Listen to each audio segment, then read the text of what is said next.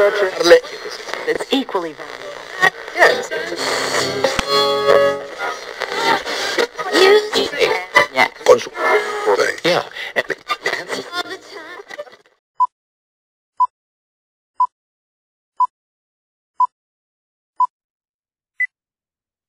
Hola, hola, ya estamos en un nuevo viernes con un nuevo episodio de Café con Aroma de Historia. Cada vez eh, seguimos creciendo, seguimos hablando. Ahora vamos a abrir un, un nuevo ciclo de, Ujú. de esta... se- ¡Ay, sí vino Gina! Ajá, Pensábamos que se había quedado en, en las Englands, ojalá, ojalá, en los no. King, en los King, este, ¿cómo? ¿Cómo sería? United Kingdom, United Kingdoms.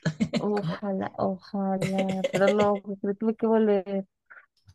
Mm, Sí, no, o sea, me despedí de mis últimos amigos eh, si muchas vieron, gracias. si vieron en la transmisión atrás de, de Kate Perry, Gina iba buscando también su lugar. Es- Ya me lo me caigo también como ella. sí, que, que No se son- burlen solo de mi amiga, yo también me Perdón. caigo. digo, yo no sé mucho de moda, pero, pero pues qué sombrero tan ridículo, pero bueno. Este, Mm, aparte como que se volvió, eh, no sé si fue por cuestiones de estado, qué sé yo, pero como que es el emblema, ¿no? De esta, de esta corona, de esta nueva corona británica, ¿no? Y, eh, ha estado en muchos programas donde el rey ha aparecido. ¿El usar sombreros? Este, no, está Kate Perry. Este, Ah, hay que, ajá, no sé de qué estamos como hablando. del artista, ¿no? Ajá, sí. No, como que se volvió, pues, ahora sí que la artista del momento, porque ningún otro artista podía cantar por compromisos profesionales personales en la coronación del rey, porque incluso se le hizo una invitación a Adele, y Adele contestó esto, que por motivos profesionales, como ve que está dando sus giras en, Bueno, sus giras, ¿eh? sus conciertos en Las Vegas y así, digo, a estas alturas del planeta, puedes tomar un avión particular y llegar, ¿verdad? Y regresar. ah, ok, o sea, fue la manera elegante de decir, muchas gracias, yo soy Team Diana. Ah. Me vale, me vale rey lo que digas. Este. No, no. Pero es que, digo, ah, también ha surtido un montón de críticas esta transmisión de la coronación del rey, porque, bueno, nos deja entrever a un mundo, pues, globalizado que, que, pues, ya es un pequeño porcentaje, bueno, fuera de Inglaterra, fuera de Londres, un pequeño porcentaje que, pues, yo creo que más la high society que, que disfruta esta cuestión de, de, del rey, de la coronación y todo esto, porque si este, fíjate que yo me quedé, porque bueno, el rey ya fue rey desde que se murió la reina, ¿no? O sea, no es que, Ajá, apenas, apenas le hayan dado el cargo, sino que él desde que la reina murió, digamos que políticamente, ¿no?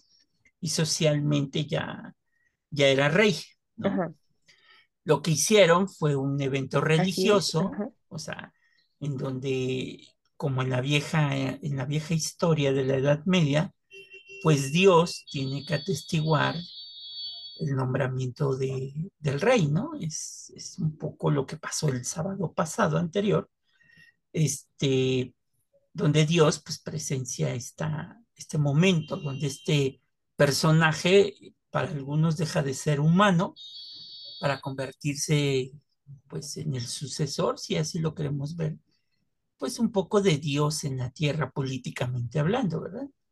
Este, Ajá. y, y, y pues es algo que sí es interesante de ver, pero ya para estas fechas, por ejemplo, el proceso de la unción del rey, pues qué cosas, ¿no? O sea, eh, y al Incluso final, hasta pusieron un biombo. ajá, porque antes era como en, en los eventos católicos, por ejemplo, eh, cuando se saca el Santísimo, trae este palio, ¿no? Que es donde se tapa para que, para que vaya cubierto. Y aquí ahora lo que se cambió fue eso, ¿no? Porque todavía con, con Chabelita le pusieron el palio dorado, este, esta tela, como, como carpa, este, para Ajá. que no se viera, pero ahora se hizo eso de los biombos por el número de cámaras que hay en una transmisión. Acuérdense que con Chabelita, pues, pues creo que si a lo mucho hubieron tres, cuatro cámaras, este, fue mucho y no eran cámaras de televisión, eran cámaras de cine, ¿no? Prácticamente. Y con el rey, para que, ajá, para que no se viera esto, pues este, se hizo este biombo, ¿no? Que se reutilizó. Hay que reciclar ante todo el hay, hay que reciclar. Y pues bueno, también hay que decirlo, no sé cómo le va a ser la reina, este, porque también eso estuve leyendo, que no se le tiene que decir reina, este, ¿cómo le decían? Este, reina eh, consorte, consorte, sino reina, ya es reina, reina, ¿no? Este, y em, ¿qué más les iba a decir? Ah, que, que, bueno, este, este aspecto que la reina pues tiene que, pues que ganarse ahora sí a sus súbditos, ¿no? Porque pues no goza de la popularidad de, de mucha gente del pueblo, lo que decía Gina, por eso muchos artistas decidieron decir que pues, estaban en gira y que pues... Muchas este, gracias por su buen gusto, pero ahorita no, joven. Fíjate que inclusive veía yo que, que las Spice Girls habían dicho que como ya no están de moda, pues, pues como para qué iban, ¿no? Entonces... Ay, qué bella. Eh, pues, pues, sí, porque aceptaron... ¿Qué, qué para decir que no? pues sí, que aceptaron estos tipos que, que estuvieron presentes en el evento, porque si no, ¿qué hubiera hecho? Yo creo que hubiera ido por el grupo este que le gusta a Gina de Corea, pues, para llenar, porque sí, oye, dime, Lionel Richie, pues, ¿quién se acuerda de él, no? O sea, este... No, o sea, pues se vio un poco que les entra el estrés de que nadie dice que sí. Y, que hoy un término muy maquiavélico, llena de decir la historia, ¿cómo le llaman?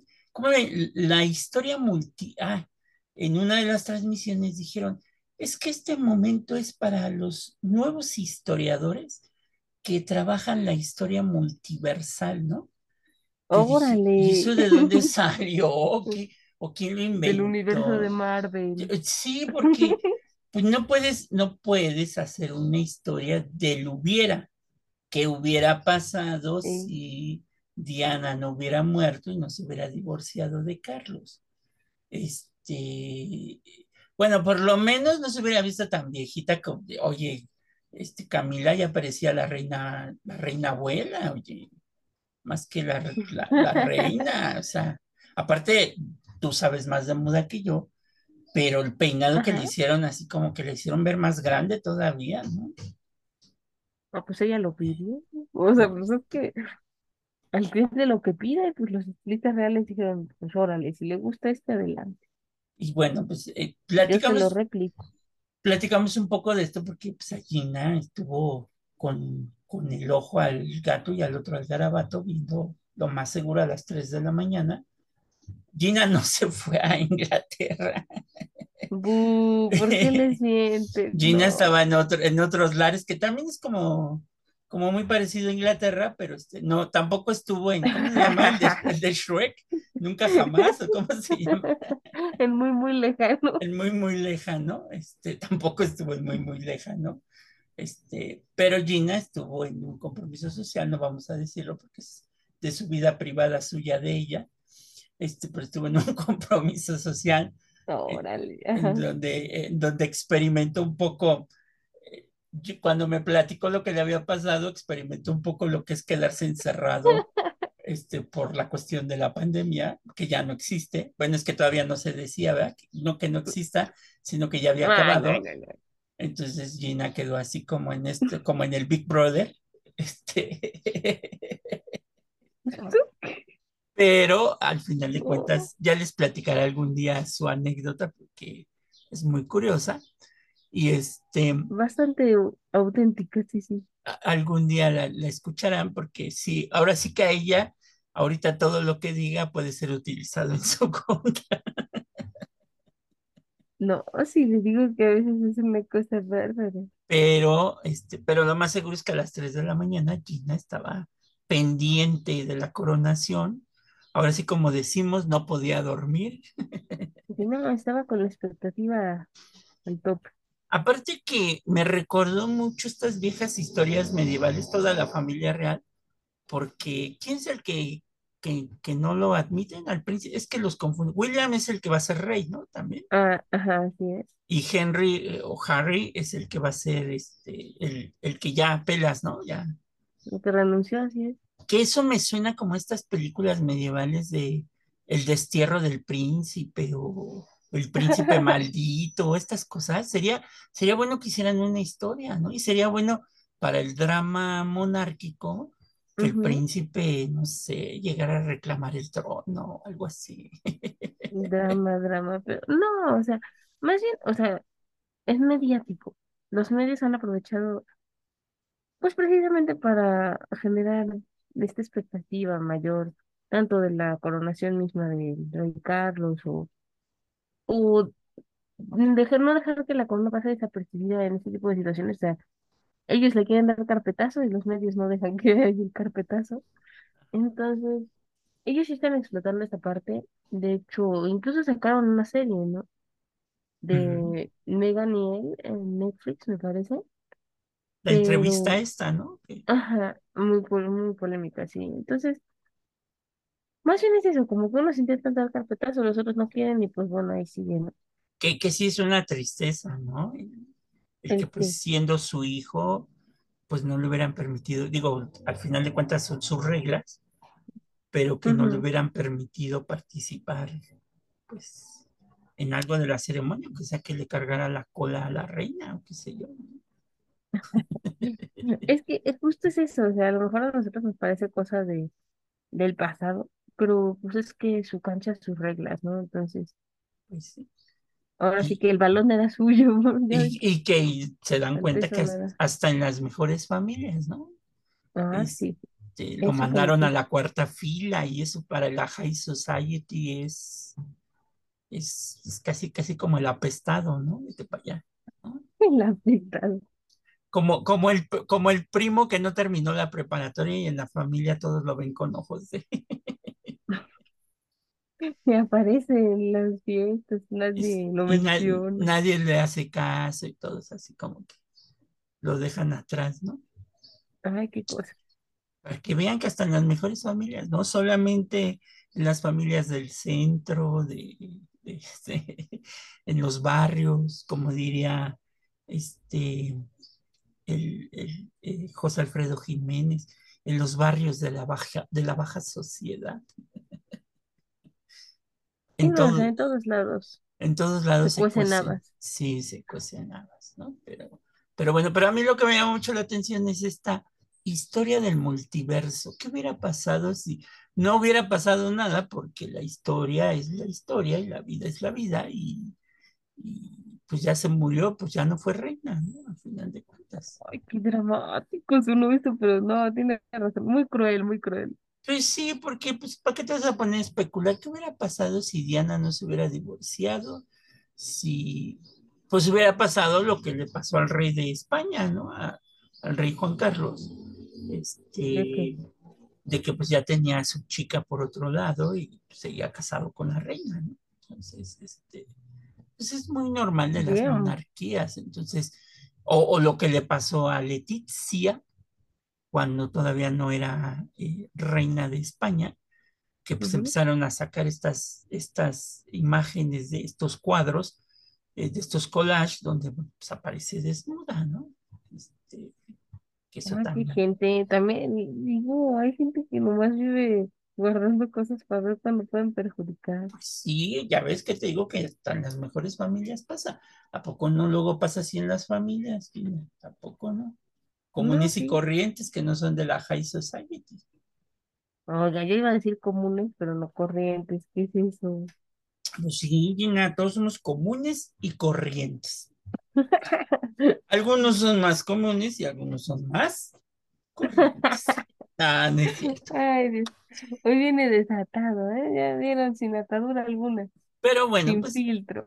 pues sí son esas culpas que, y, y sobre todo, que la gente en México, o sea, sí tuvo buena audiencia la repetición de la coronación, como que como que en nuestra sangre y nuestro ADN republicano tenemos, tenemos un espíritu monarquista muy en el fondo. Los gigatarugados que la boca se le haga chicharrón, no, no, no. O sea, miren, tengo que aclarar, o sea, sí, sí me parece súper interesante todo este tipo de cuestiones y eso, pero sigo pensando, son tradiciones extranjeras. Para México eso no es realidad, no va a ser realidad. Y Pues sí fue realidad en un momento. Actualmente no, sí, sí, ya sé que en un momento de nuestra historia que vamos a llegar a él, ¿eh? Porque ya estamos muy cerca, Y, estamos y- cerca. y- y que en los ochentas, Gina, uno de Ah, los bueno, descendientes de, de, de Maxim, bueno, decía que era su hijo, ¿verdad? Pero ya sabes que de repente salen muchos hijos, quería reclamar el, el trono de la nación mexicana. Y hay páginas, Gina, porque yo lo he visto con estos ojitos que los gusanos se darán un quien vive. Este, he visto páginas en Facebook o en Instagram de monarquistas mexicanos, Gina Ay, santo Dios. que, que ponen publicaciones de Maximiliano y casi, casi Aguántenme, a, déjenme, me abrazo de mi constitución. no hay que traer a Porfirio Díaz, sino a Maximiliano, este, canijos Ah, o sea que austriacos, ellos sí apoyan a los sujetos estos, este, que se creen sí, reyes de México, y que ponen toda la descendencia de, de los Habsburgo y cómo fue creciendo a la muerte de Maximiliano y todo lo demás. Que al final de cuentas, pues si volvemos a la historia del multiverso, Gina, este, si. Carlota hubiera tenido, hubiera tenido un hijo y a su ¿Ya vez no hubiera tenido este problema esquizofrénico, este, pues hubiéramos emparentado con Carlos, casi, casi. Mm. Nos la mu- hubieran invitado de primera mano a la coronación. claro, hubiera, hubiera sido Gina, Ay, este, que ahí es Lady, ¿no? Las mujeres son Lady Gina. Di- no, pero para eso tendría que estar casado o haber nacido en una familia que tenga título. Ah, bravo, ya te, ya te hubiera tocado ahí cargar el, este, el, el cetro, La no espada de San Jorgito. la espada de San Jorge, qué sé yo, ¿no? Entonces, en este multiverso, pues si Carlota hubiera estado en su sano juicio y a la muerte la reina Victoria no hubiera sido tan longeva, este, pues hubiéramos emparentado ahí con, hasta hubiera gobernado. con los chinglefes. Y este, fíjate, ya trae- traeríamos sangre española, inglesa, ¿no? No, no, qué cosa tan maravillosa. Entonces, pero, pues como es la historia del multiverso, que lo sacó esta periodista, ¿cómo se llama? Esta misma, bueno, es que fue la misma que inventó que había una niña debajo de los restos de un colegio. Entonces, este, pues ya desde ahí, ah, desde ahí pierde mucha credibilidad, ¿no? Hablar de la historia del multiverso. Búsquenle ahí en Google, pónganle periodista que, ¿cómo se llamaba la niña? Frida Sofía, ¿no? La de, la de los sismos, que, que inventaron los medios de comunicación. Pero lo más triste es que esta periodista hasta la escuchó, ¿no? Entonces, Sí, este, o sea, dice su órale. Dice, y ya después ella misma dijo que había sido, pues casi, casi, bueno, no lo dijo ella, pero se descubrió que pues, había sido un invento de la televisión, ¿no? Para sacar raja trágica a, un- a una tragedia, como lo habían sido los sismos, ¿no?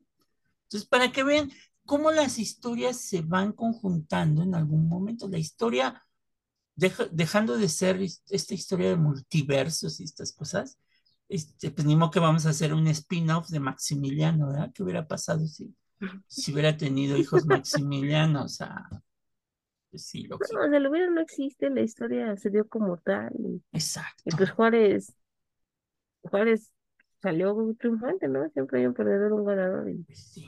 en este caso, pues ganó Juárez. ¿Qué hubiera pasado si Juárez no le entrara mucho al colesterol?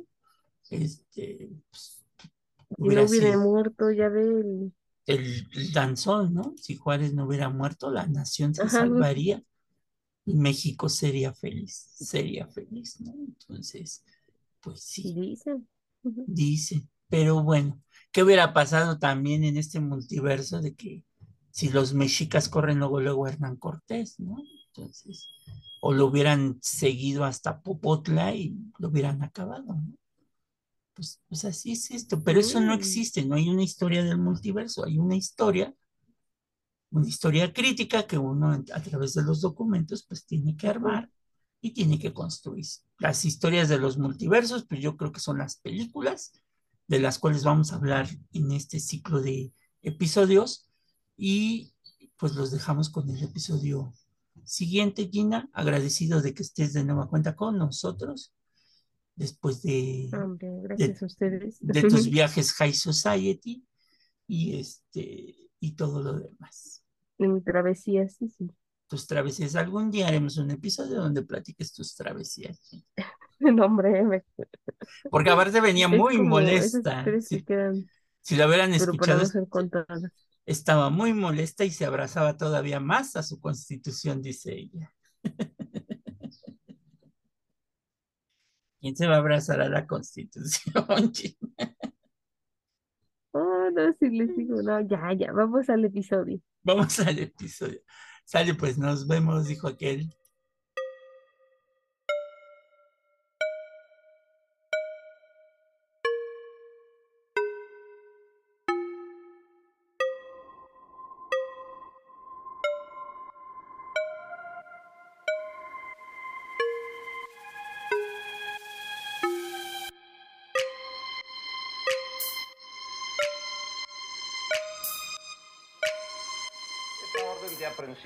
Dictada por mi buen amigo el intendente Riaño, en realidad nos coloca desde hoy 15 de septiembre de 1810 dentro de ella.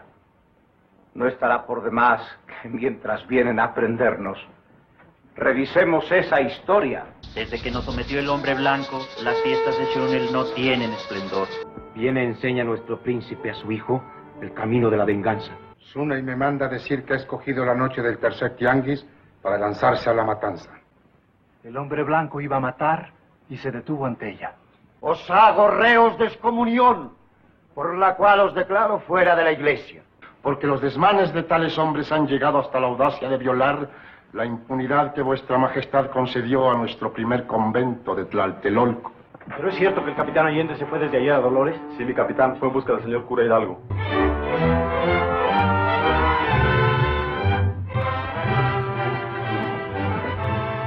¡Viva la Virgen de Guadalupe! ¡Viva la América!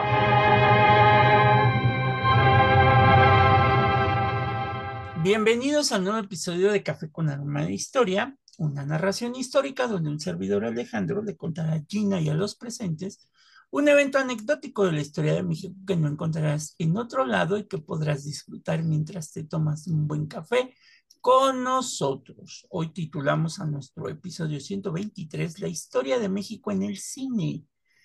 Primera parte, en donde retomaremos el episodio de la conquista.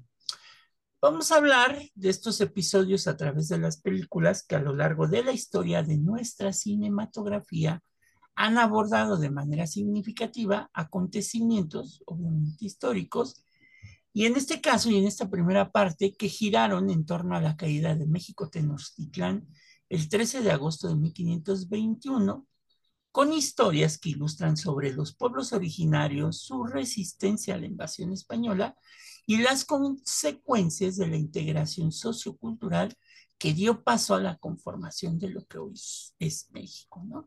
Dicen por ahí, Gina, que uno de los elementos o, las herramientas que pueden servirte para enseñar la historia o acercarte a la historia, pues son las películas, pero al final, como las novelas históricas, son ficciones. Eso hay que tenerlo en cuenta.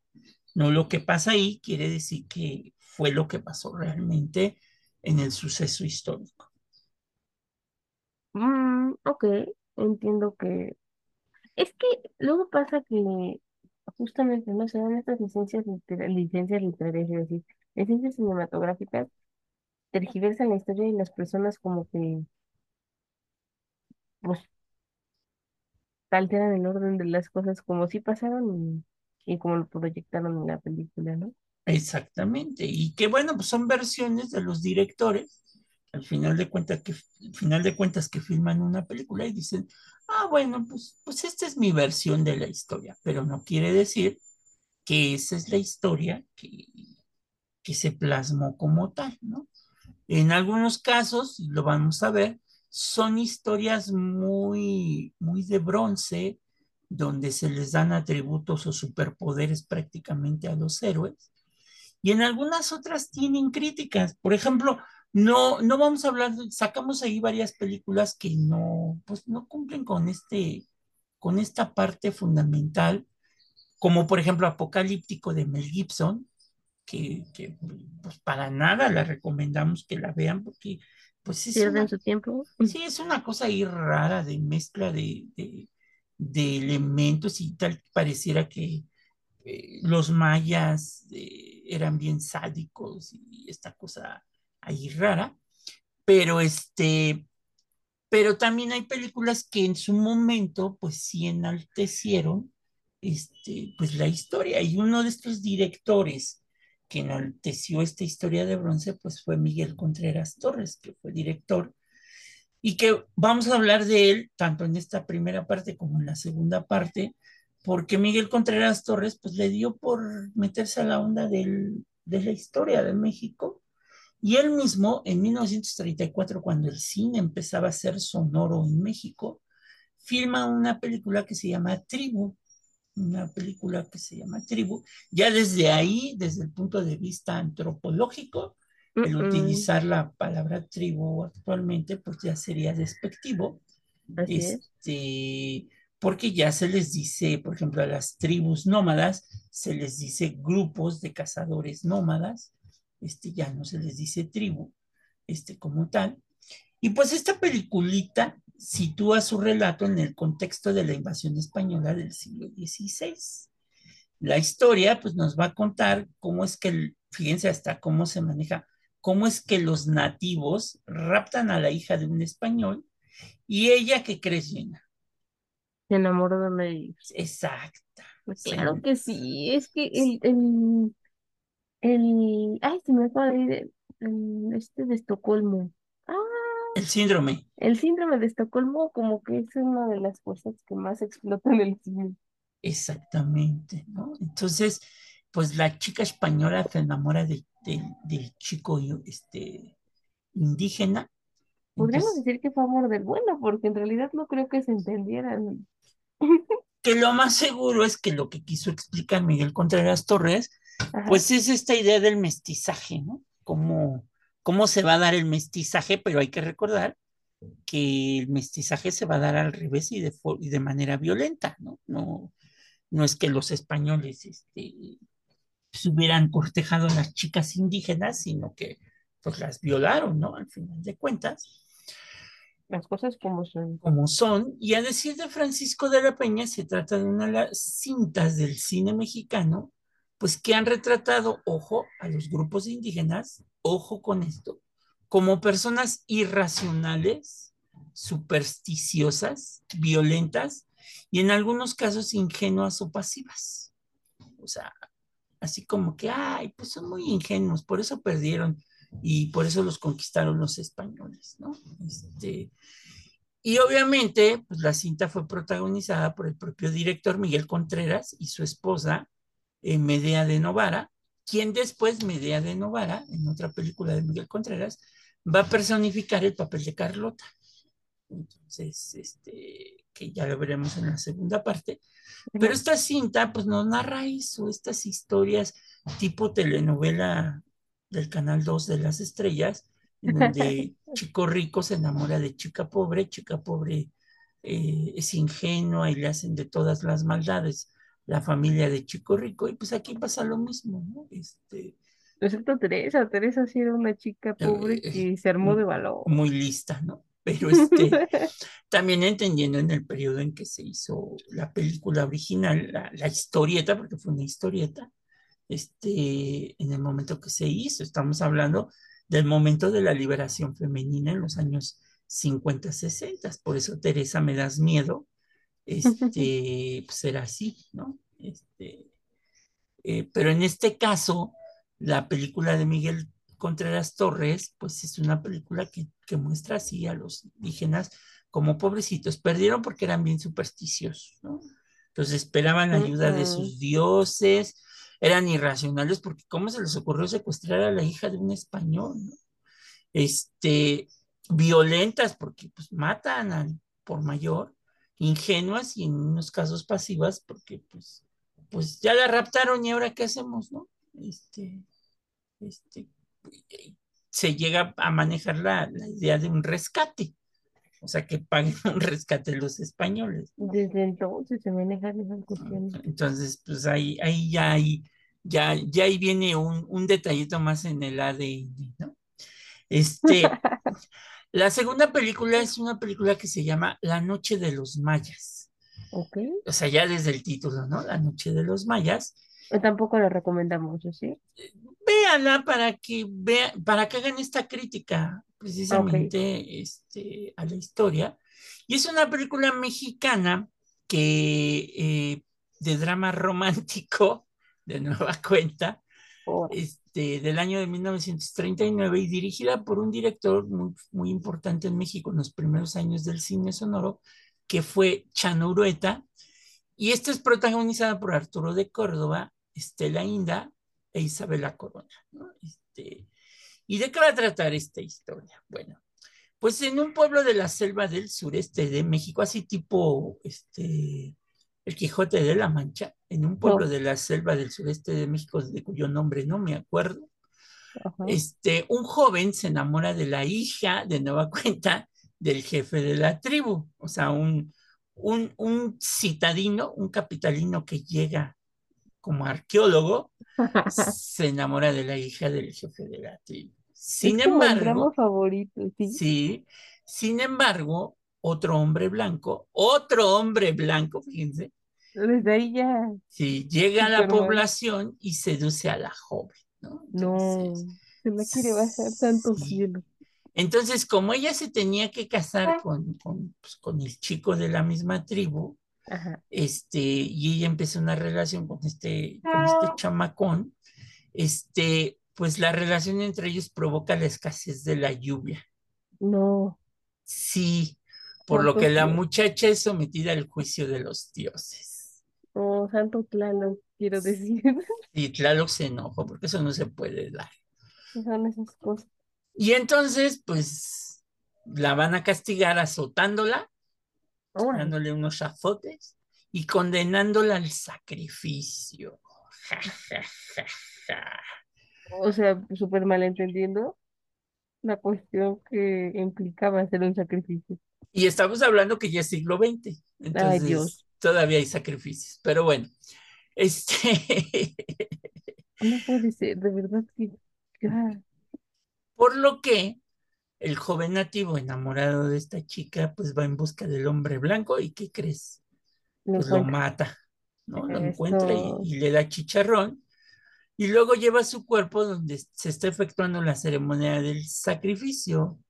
Este, pues porque dice este cuate, ya, ya me lo eché, ya no tienen que sacrificarla a ella, esa pobrecita, ¿no? Entonces, Ya hubo un este, sacrificio. sí, ya hubo un sacrificado, pero resulta que la historia, pues, como es bien dramática, la no. historia eh, continúa cuando la muchacha al ver el cadáver, como siempre digo, al cadáver muerto de su amado, Mm, este, pues se arroja al vacío. Ah, Para reunirse con él en la pues eternidad. sí, en la Ay, qué eternidad. drama. No, no, no. Es que, o sea, bueno, no, esta película desde el inicio no me estaba encantando, pero es que este final, final trágico. Sí, entonces aquí vuelven a retratar a los indígenas o a los grupos originarios como personas este, sometidas, supersticiosas a la religión. Entonces, este, pues no llueve, no llueve porque la chica se enamoró de hombre blanco, ¿no? Entonces, este, pues sí. Y de nueva cuenta, vamos a la siguiente, que es una película que, que es una cosa medio rara, pero el título se llama La Virgen que forjó una patria. Ah, Es una película dramática también, mexicana de 1942, dirigida por Julio Bracho y protagonizada por Ramón Novarro. Y esta va a ser una serie de películas que forman parte de, de pues, de las películas históricas creadas bajo la, el discurso gubernamental, ¿no? Estamos hablando de 1942. México está a punto de declararle la guerra a Alemania, está la Segunda Guerra Mundial. Y pues obviamente a raíz del hundimiento de los cuatro buques petroleros, pues México pues le declara la guerra a Alemania. Entonces, pues hay que ensalzar el ánimo mexicano, ¿no? Que no caiga el ánimo, ¿no? Que, Sí, sí. este, y pues qué mejor que a través de una película histórica que narra, esta película comienza en el año de 1810, en septiembre, curiosamente, Ay, mire qué ad hoc. Donde en la ciudad de Querétaro, reunidos en la casa del corregidor don Miguel Domínguez, se encuentran don Miguel Hidalgo, don Nachito Allende, don Nachito Aldama y la esposa del corregidor, doña Chepina Ortiz de Domínguez. Se acaban de dar cuenta de lo que dijo porque es un error muy común y bueno, en realidad es que no existía el cargo de la corregidora, Exacto. era la esposa del corregidor. Muy importante. Que pues ya no lo puedes quitar porque hasta un estadio lleva el nombre, ¿no? En Querétaro. No, o sea, no lo puedes quitar, pero pues ahora sí que ustedes que son gente que ama la historia, la cultura y el arte, ahora lo saben, diseminan ese conocimiento. Pues sí. Y pues bueno, ellos están en torno a la mesa de un, no, perdón, ya parece poema. Están en una sala tomando el té, Ajá. pero están organizando la insurrección. Oh, Obviamente termina la reunión, este, don Miguelito Hidalgo se va con Nachito Allende, bueno, no se va solo, perdón, al curato de Dolores, y pues, como ustedes saben, la historia narra que la, la insurrección pues, fue descubierta. Santo Dios. y obviamente este, pues, Allende va a la casa de Hidalgo y Hidalgo en ese momento decide tomar el estandarte de la imagen de la, de la Virgen de Guadalupe explicando a Allende la historia de la imagen guadalupana y su relación con la historia del propio territorio. Y ustedes se preguntarán y dirán, ¿por qué me estás hablando de una película de la independencia si dijiste al principio que ibas a hablar pues de la conquista? Ahí viene la respuesta para que puedan, puedan dormir a gusto. Este, don Miguel Hidalgo traslada el relato a 1528, que según, es que ahí ya no me cuadran las fechas, porque lo relata en 1528, justo con la caída de México Tenochtitlán, el proceso de conquista, y él empieza a hacer énfasis en algo muy importante, la evangelización realizada en los territorios recién conquistados, con muchas dificultades y desacuerdos que se tuvieron al comienzo entre conquistadores y evangelizadores, siendo la religión el aspecto que se impone como elemento unificador, ¿no? Entonces, y sí, ¿no? Vemos ahí, hay una escena de Domingo Soler que figura como, este, pues yo ya no sé si como motolinía, como, como Fray Pedro de Gante, ya no lo sé. Ajá. El chiste es que hay una escena que se la vuelan de una pintura del siglo XX, que es la defensa de los indios por Fray Bartolomé de las Casas. Entonces, están matando a, a- a- a los mexicas ahí en el templo y este, uno corre hasta los pies de, de Domingo Soler, que es un fraile evangelizador, Ajá. y este, se, se postra a sus pies y él saca el arma más letal que puede detener a los conquistadores, que es una cruz. Ah, ¿qué tal? Entonces, como estos están poseídos por el, por el maligno, Ajá. pues ya no van a poder matar más indios porque, porque él les enseñó la cruz. ¿no? Este, Pero pero, qué eficaz. pero ahí lo más chistoso es que justo en esa escena, no sabemos por qué, pero justo en esa escena la está presenciando Juan Diego. Entonces, caray. Él queda así como que magnificado que pues este, este padrecito pues no tiene espada, no tiene arma alguna más que una cruz, ¿no? Este, Y que con la cruz es suficiente. es más que suficiente en ese, en ese sentido. Así es que eh, es una cosa ahí muy rara. Y bueno, pues a partir de este relato y de este episodio, eh, de ahí el cura Hidalgo se salta hasta 1531, y así lo dice en el Cerro del Tepeyac.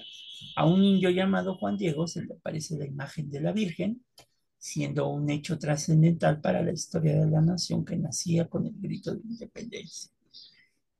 ¿Qué es lo que va a hacer esta película? Que narra tres periodos de la historia de México. La conquista de la Nueva España, la evangelización y la aparición de la Virgen a Juan Diego. ¿no? Esto, esto va a narrar estos tres periodos porque aunque toca la conspiración de Querétaro y el grito de independencia, este, pero le da mayor énfasis sobre todo a la conquista de la Nueva España. ¿no?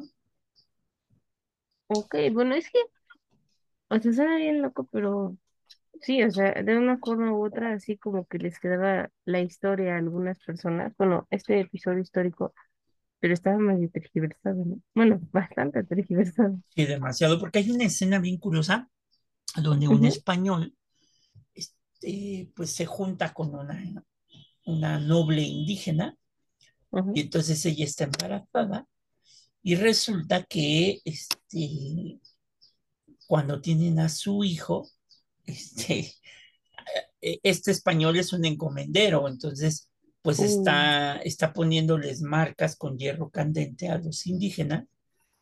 Y entonces el, el, el cura que está evangelizando lo maldice, cosa que va en contra de la religión lo católica, que le a pero decir, ¿qué pasó? pues sí.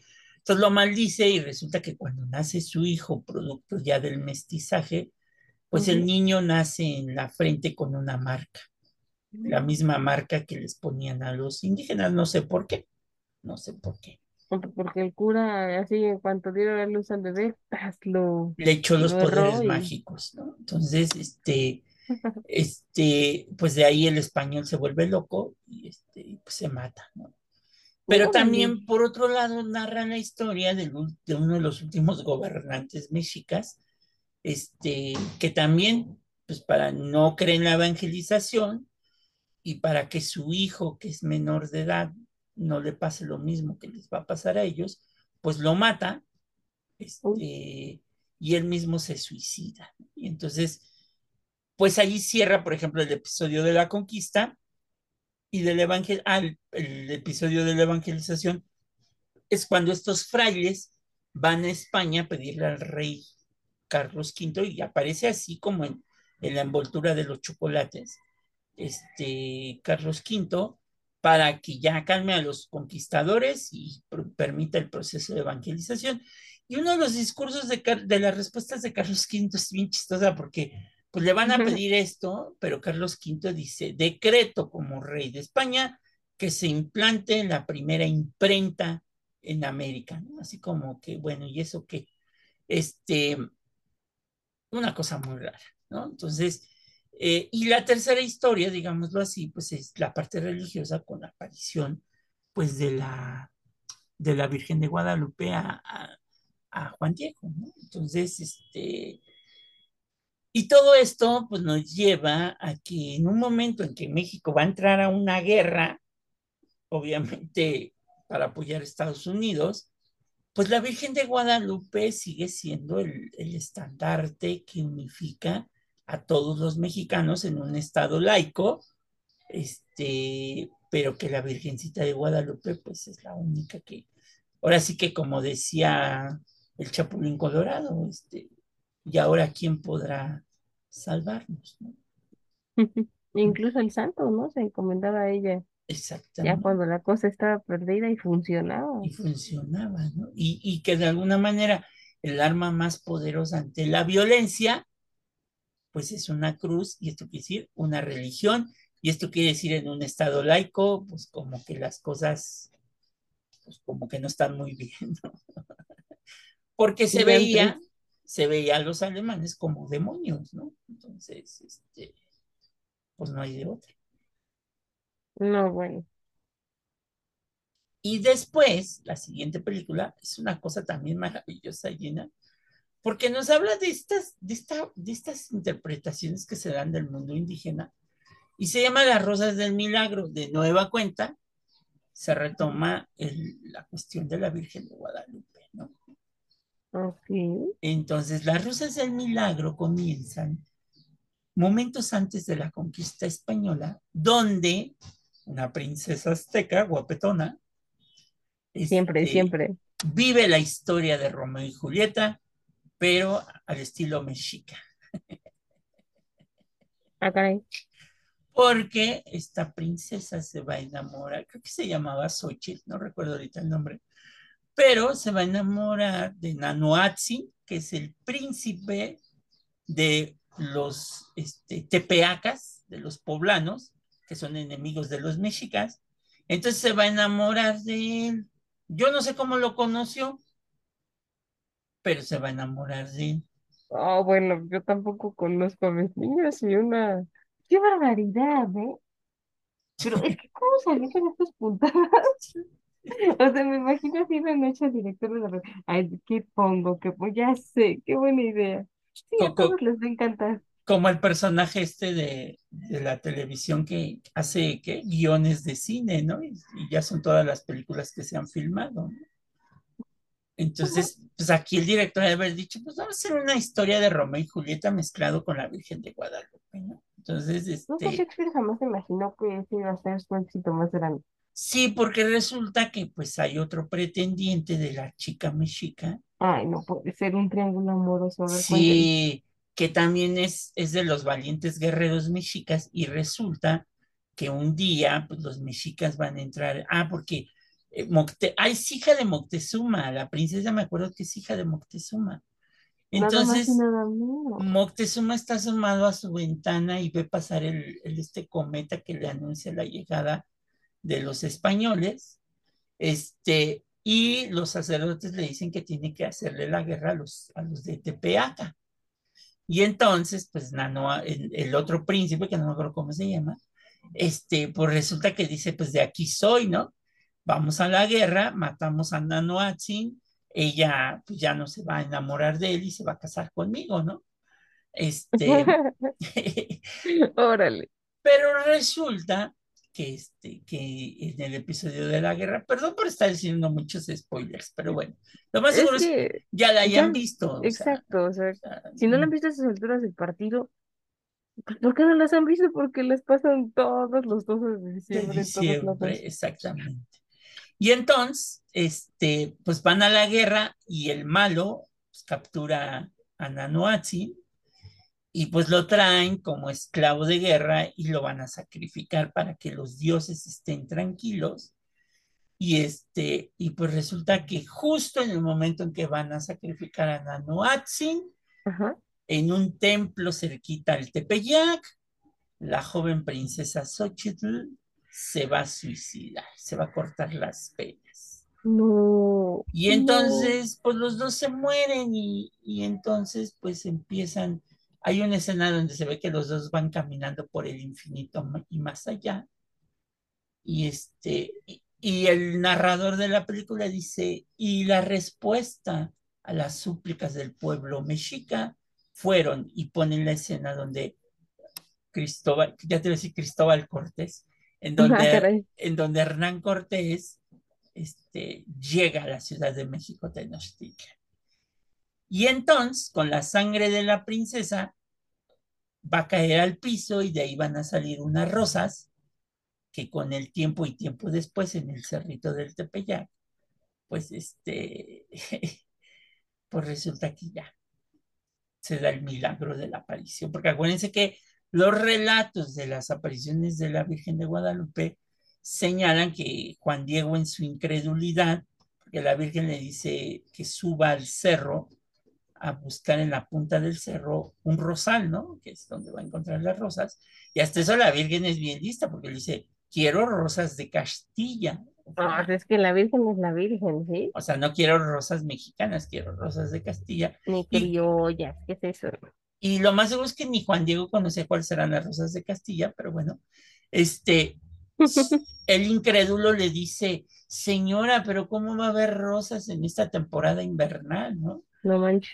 Y pues, pues así tipo, este, Santo Tomás, pues la Virgen le dice, pues sube y encontrarás, ¿no? Y entonces, pues Juan Diego va y, oh sorpresa, se encuentran las rosas, las rosas milagrosas. Entonces, son rosas que nacen del amor que no se pudo consumar en la tierra entre la princesa mexica y el príncipe Tepeaca. Este, bien triste la, la historia. Y bueno, pues ya después se retoma pues la historia de la Virgen, ¿no? Las apariciones. Bueno, Entonces es un drama shakespeariano, con intrigas, pero que termina con la religión, una cosa maravillosa. mezclamos de todo un poco en una sola cinta, ¿se dan cuenta? O sea, es una película excelente. Ustedes dan vuelta por todos lados y ya, agarran un poco de todo, ¿por qué no? Pues sí. La siguiente, si la, la anterior les pareció medio fumada, la que sigue pues les va a parecer peor. De fumada. Se llama El jardín de la tía Isabel. ¿no? Una- un ¿Ya título, la mu- Chávez?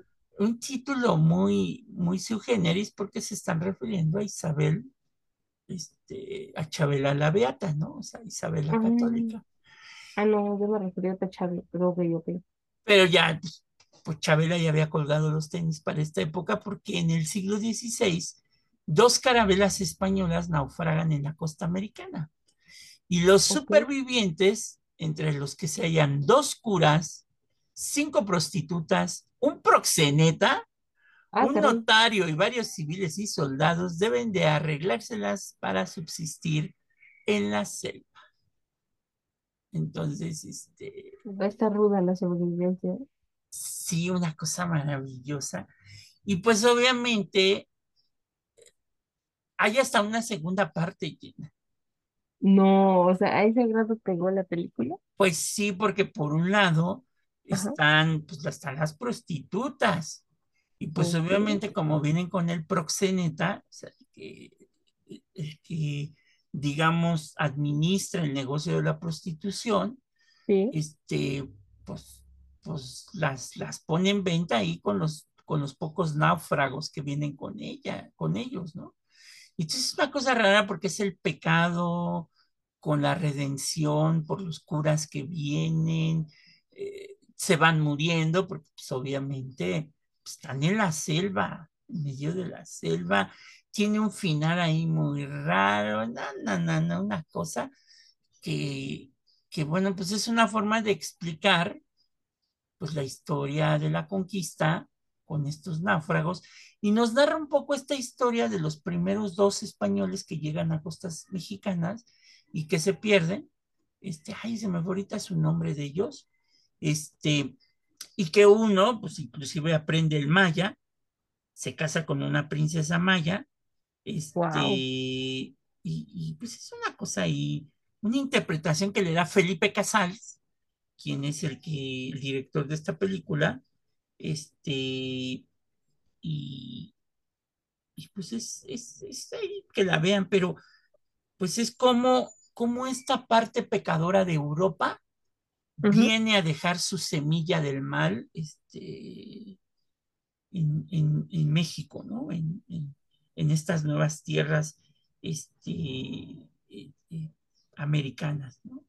O Jerónimo de Aguilar y Gonzalo Guerrero. Aquí no nos echan la culpa del pecado, más bien es un mix de pecados. Exacto. Ok. Y que, y que nosotros no éramos los malos, no eran ellos los que, los que traían el pecado. Y Bueno, los, sí está diferente. Ajá. ah, ajá, y los náufragos eran Jerónimo de Aguilar y Gonzalo Guerrero. En Yucatán se pierden. Ah.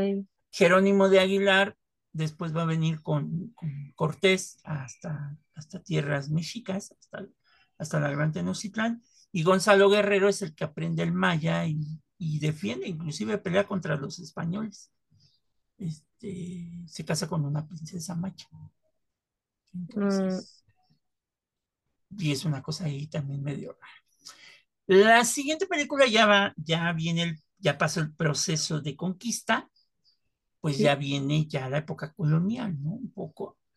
Y se llama, es una película que se llama El Santo Oficio de Arturo Ripstein. Este, todas estas películas, desde la, El Jardín de la Tía Isabel, El Santo Oficio, son películas ya de los setentas. Ojo con eso, hay que tomarlo en cuenta.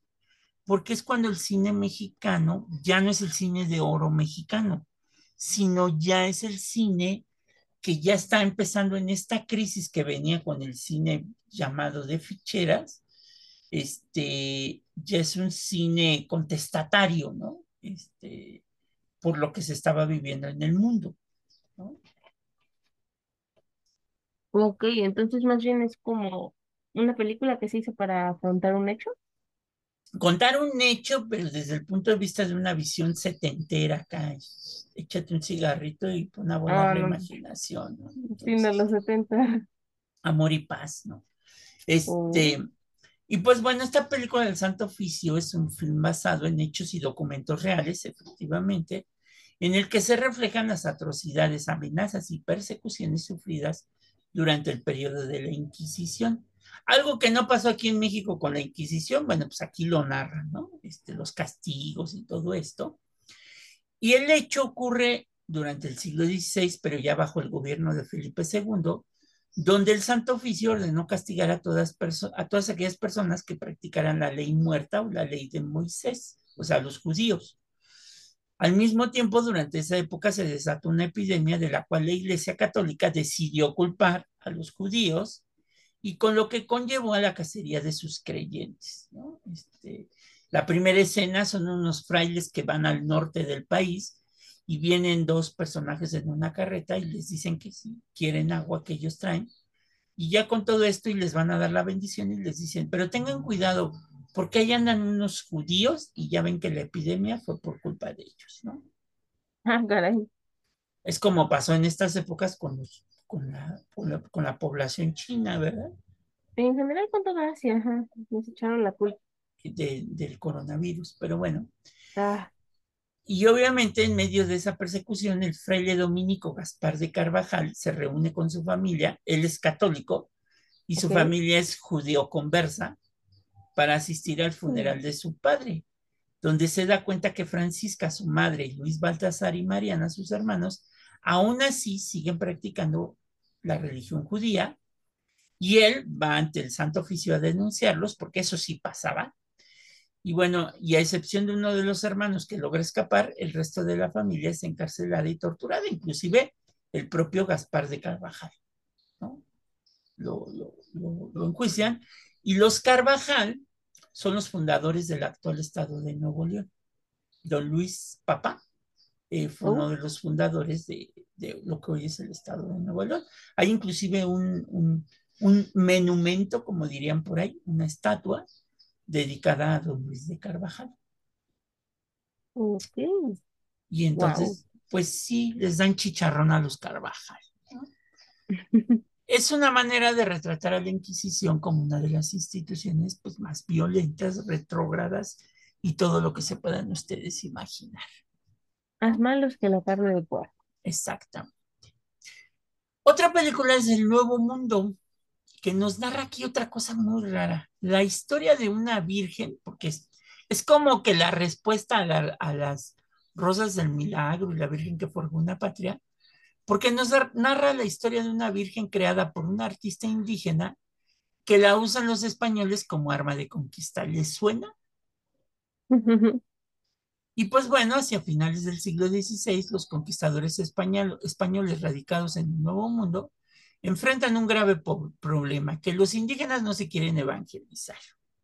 ¿Por qué? Pues porque no entienden ni aceptan el cristianismo.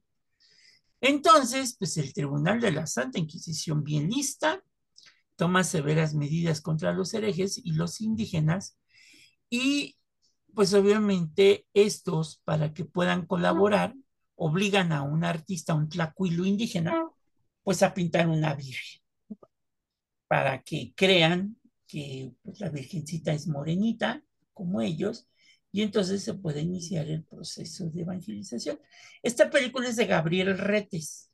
Gabriel Retes, Gabriel Retes es también este director, bueno, es el papá de, de, de, de otro director que se apellida Retes, creo que también se llama Gabriel, que hizo una, ya lo hablaremos en la época de la Revolución, una película de Zapata. Entonces ahí muy, muy rara también la película y muy fumada, ¿no? Pero bueno, pues aquí es la respuesta que la Virgen de Guadalupe fue creada por los españoles para evangelizar a los indígenas. Ok. Oiga, pero una duda y eso por si alguno de los aquí presentes no sepa qué es. ¿Qué significa la palabra trapuilo? Tláculo es eh, pintor, son los que hacían los códices, Mm, pintaban los códices y en el proceso de conquista y evangelización son los que van a pintar y decorar los conventos, las casas de los españoles. Por eso de ahí viene el término tequitqui, porque es el arte que se va a fusionar entre los indígenas y el arte europeo. Por eso nosotros cuando vamos a ver las pinturas del siglo XVI en los conventos, pues la, la cédula nos dice, aquí está dibujado un león y ustedes lo pueden ver como un jaguar.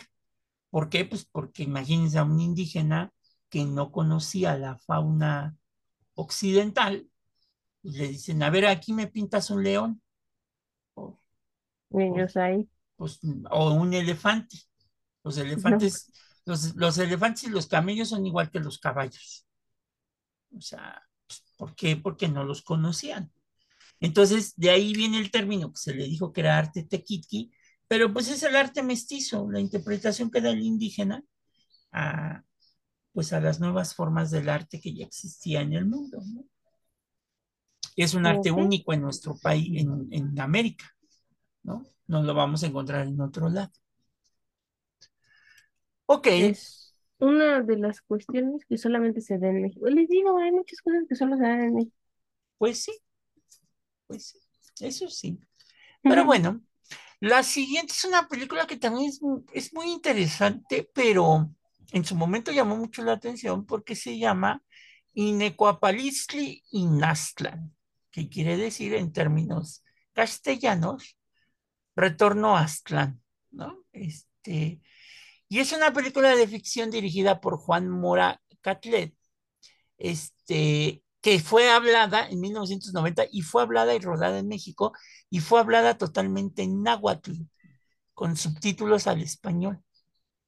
Entonces, este, es, es una buena película para aprender y, y, y seguir acrecentando tu lengua náhuatl y china, a ti que te gusta, Este, y se te da el náhuatl. Claro, es que es uno de los idiomas que estoy intentando dominar, ajá. Exacto. Y pues bueno, pues nos narra que en el territorio gobernado por Moctezuma el Viejo hay una grave sequía, por lo que el Oh. gobernante acepta, asesorado por sus consejeros, encabezados por Tlacaelen, ir en busca de la diosa Coatlicue con el fin de pedirle ayuda para evitar una catástrofe. Un campesino de nombre Olin participa en la búsqueda y encuentra a Coatlicue, quien le recrimina ser abandonada por los mexicas, pero aún así decide ayudarlos. Taca, taca. ¿Qué tal? O sea, estoy enojada, pero vamos Y, a ver. y como él regresa y les dice, pues es que fíjense que, que Coatlicue dijo que, que, este, pues que para qué la abandonaron, pues los consejeros de Moctezuma el Viejo deciden echarse a, o sea, matar a Oli, ¿no? Para que no ande diciendo. Que si ustedes le buscan, Ajá, pues es la historia de la Virgen de Guadalupe, pero pues, alterado. alterada, ¿no? Entonces, Con más licencia cinematográfica. pues sí, porque Coatlicue es una referencia directamente a la Virgen de Guadalupe, ¿no? Ya nada más faltaba en los diálogos en náhuatl que Coatlicue le dijera que no, yo estoy aquí, que soy tu madre. Pues Es que des- pues se parecen, ¿no? Chicle y pega. chicle y pega. Y pues bueno, esta película es muy curiosa porque fue asesorada por arqueólogos y antropólogos. Ah. Este, participó la UNAM, el INA y el ISTE. El ISTE dio la lana. ¿Y ¿Por qué viste? Pues, pues porque acuérdate que también estas instituciones como el ISTE y el Seguro Social tienen un social. departamento de cultura. Ajá. Entonces, pues ellos dieron la lana para que se pudiera filmar la película. Ah, Mira, ellos son los patrocinadores muy bien. Pues sí. Que esta película tardó mucho porque tardó cinco años en ser filmada. Ay, sí, bastantito, ¿eh? Y le salió caro. Pues sí. De ahí nos saltamos a otra historia ahí medio rara que se llama Cabeza de Vaca. que es una película, eh, es una película mexicana del 91, inspirada en el libro Naufragios y Comentarios del conquistador español Álvar Núñez Cabeza de Vaca y dirigida por Nicolás Echevarría. Ah, Esta película narra eh, cómo se embarcó en la expedición don Álvar Núñez Cabeza de Vaca de Pánfilo de Narváez, acuérdense Pánfilo de Narváez, este, a la Florida. Y obviamente estamos hablando de ya las conquistas que van hacia el norte del territorio, cuando la expedición naufraga en las costas de la Florida tras ser diezmados por un ataque de indígenas, este, pues cabeza de vaca cae prisionero y es convertido en un esclavo, un esclavo religioso, ah, junto con algunos sobrevivientes de la expedición, porque lo van a dar en venta a un señor que es un personaje, eh, es, un, eh, un chamán, este, en donde le va a enseñar pues todas las técnicas curativas que conocían los indígenas. Entonces, pues él va a abandonar su, fe religiosa católica para, para dedicarse a curar a través de técnicas tradicionales. Bueno, bueno, sin duda eso está raro porque regularmente nunca abandonan la fe católica, ¿no? Más bien es al revés. Pues sí, y inclusive el chamán es una cosa también ahí compleja porque es una persona que tiene eh, enanismo, pero que no tiene brazos.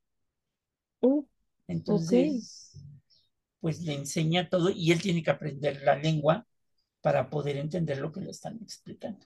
Y que ese chamán es cuidado por un gigante, o sea, por un personaje de, de dos metros, ¿no? para que, para que no, no, este, no le hicieran. quieran pasar de vivos con él.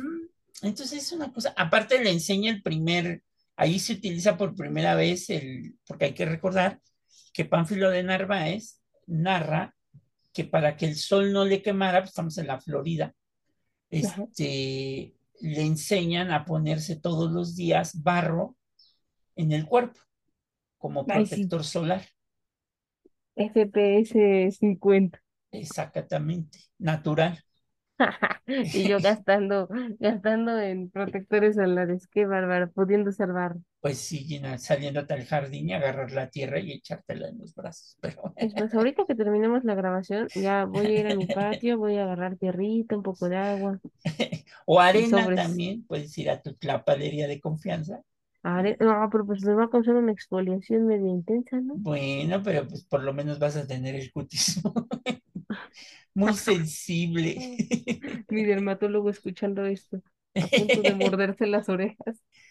Y bueno, ustedes han escuchado que alguna vez, los que son como que de mi edad, hubo un vino que se llamaba vino quino. Ah, yo sí lo he visto porque, ¿sabe? Lo, en algunos lugares, incluso así como, o sea, ocupaban la botella como... Como recuerdito. Ah, caray, no, no, o sea, lo vi como en restaurante. Exacto, y las tapas, ¿no? Sobre todo las tapas de metal, porque eran tapas de metal. Este, es un vino que se produce en Baja California, porque la siguiente película nos va a hablar de un misionero de nombre Quino, la leyenda del Padre Negro, ¿no? Es ya una película de... ¿Qué racistas no ese título? no, por, por la ropa, por, es porque era un jesuita. Ah, Entonces, la ropa es de color negro. No mal pensé, perdón, perdón. Es que luego con los títulos que se avientan uno podría pensar cualquier cosa. Por eso los, los, los indígenas lo veían de negro y decían el padre negro. Este, y es una película mexicana dirigida por Felipe Casals, que ya hablamos de él. Y pues nos narra la historia que antes de morir, este, el padre jesuita Francisco, este, eh, Francisco Quino, eh, pues ya está a punto de colgar los tenis, el hábito y todo lo demás. Este, y, pues bueno, eh, va a recordar pues toda su vida, desde el momento en que sale desde Italia a la Nueva España en donde va a acompañar la expedición del almirante de Atondo en calidad de cartógrafo y misionero. Y durante su estancia, estancia perdón, en California y Sonora, Quino es testigo del maltrato de los españoles hacia los indígenas, situación que en ocasiones se vuelve en contra de su misión evangelizadora. ¿no? Entonces, pues es esta historia en donde él va a hablar de cómo se empiezan a hacer los primeros cultivos de, de la vid, de la uva, este, para después lo que va a ser ahora, por ejemplo, toda esta región de California y de Sonora, donde, bueno, pues están eh, las grandes empresas destiladoras de, de, de vino en, en, nuestro país, ¿no? Y pues bueno, este, que bueno, aquí sabemos esta historia del, del padre negro, pero realmente, pues, pues, al padre Quino se le conoce por, pues allá por los años 70, exactamente, por la aparición de este, de este vino. Este eh, apareció en 1975 y en el, el, vino, el vino tinto padre, padre Quino, este, que eh, pues fue de los preferidos porque era económico y pues no requería de un sacacorchos. ¿no? Para abrirlo. Nada más era darle vuelta a la, a la, tapita, ¿A la tapita, de metal. Exactamente. Mm. Pero resulta, este, pues que en los años noventas, la Procuraduría General del Consumidor hizo una evaluación de los vinos hechos en México, mostrando que Pedro Domecq, quien era dueño de la marca Padrequino, este, pues ya, lo, ya no los hacía con buena calidad y aparte fue cuando empezó a surgir el famoso Tetra Pak. Este, y pues los vinos ya se empezaron a vender en, en, cajitas de cartón, ¿no? Este, eh, y pues bueno, pues ya desapareció, desapareció el, el padre Quino, que el lema era, padre Quino, ¿qué padre vino? Este, Qué eslogan tan eficiente. Exactamente. Este, y qué bueno, pues qué familia de los años 80, todavía 90, pues no le puso Padre Quino a su pavo navideño. Entonces, mm. este, para que ahora que tengan su florero del Padre Quino, vean la película Quino, la leyenda del Padre Negro, para que sepan por qué, porque en, en, estas tierras de California y Sonora se dan los, los buenos viñedos este, de uva del vino mexicano. Ahí está. Y bueno, ya si ustedes están más eh, felices de andar tomando vino, pues recuerden que hay una, una ruta del vino, ¿no? Que se está poniendo muy de moda. En esas regiones, ¿no? En, Ajá. en California y Sonora. Bueno, también está aquí cerca de Querétaro, por si no pueden ir tan lejos. Ah, que hay una feria, ¿no? Este, en Querétaro sí, del pan y el, y el vino, vino el queso y pan, algo así, ajá, en Tequisquiapan. Ajá, que, que tú puedes ir con tus piecitos bien lavados este, hacer vino, ¿no? Creo que hacen Ajá. una danza y te meten ahí en aplastar uvas, ¿no? Una cosa Como en las películas, exacto. Exactamente. Entonces, pues yo la verdad sí pondría en duda el, vin, el, el, fruto y el líquido que sale de esas uvas aplastadas. Yo iba a decirle, no, cuídate el alimento, sí, yo también lo pondré en duda. Entonces, Pero bueno, es que ellos tienen sus métodos. No, no sé si, no sé si en donde se hacen los buenos vinos hagan lo mismo, no lo sé. Ni idea. No soy un, ¿cómo sería ahí el que sabe mucho de vinos, Gina? Vini, ay, Vini, no sé, sí tiene un nombre, es que sí, sí no lo llegué a escuchar, pero así que diga, uy, lo aplico seguido no.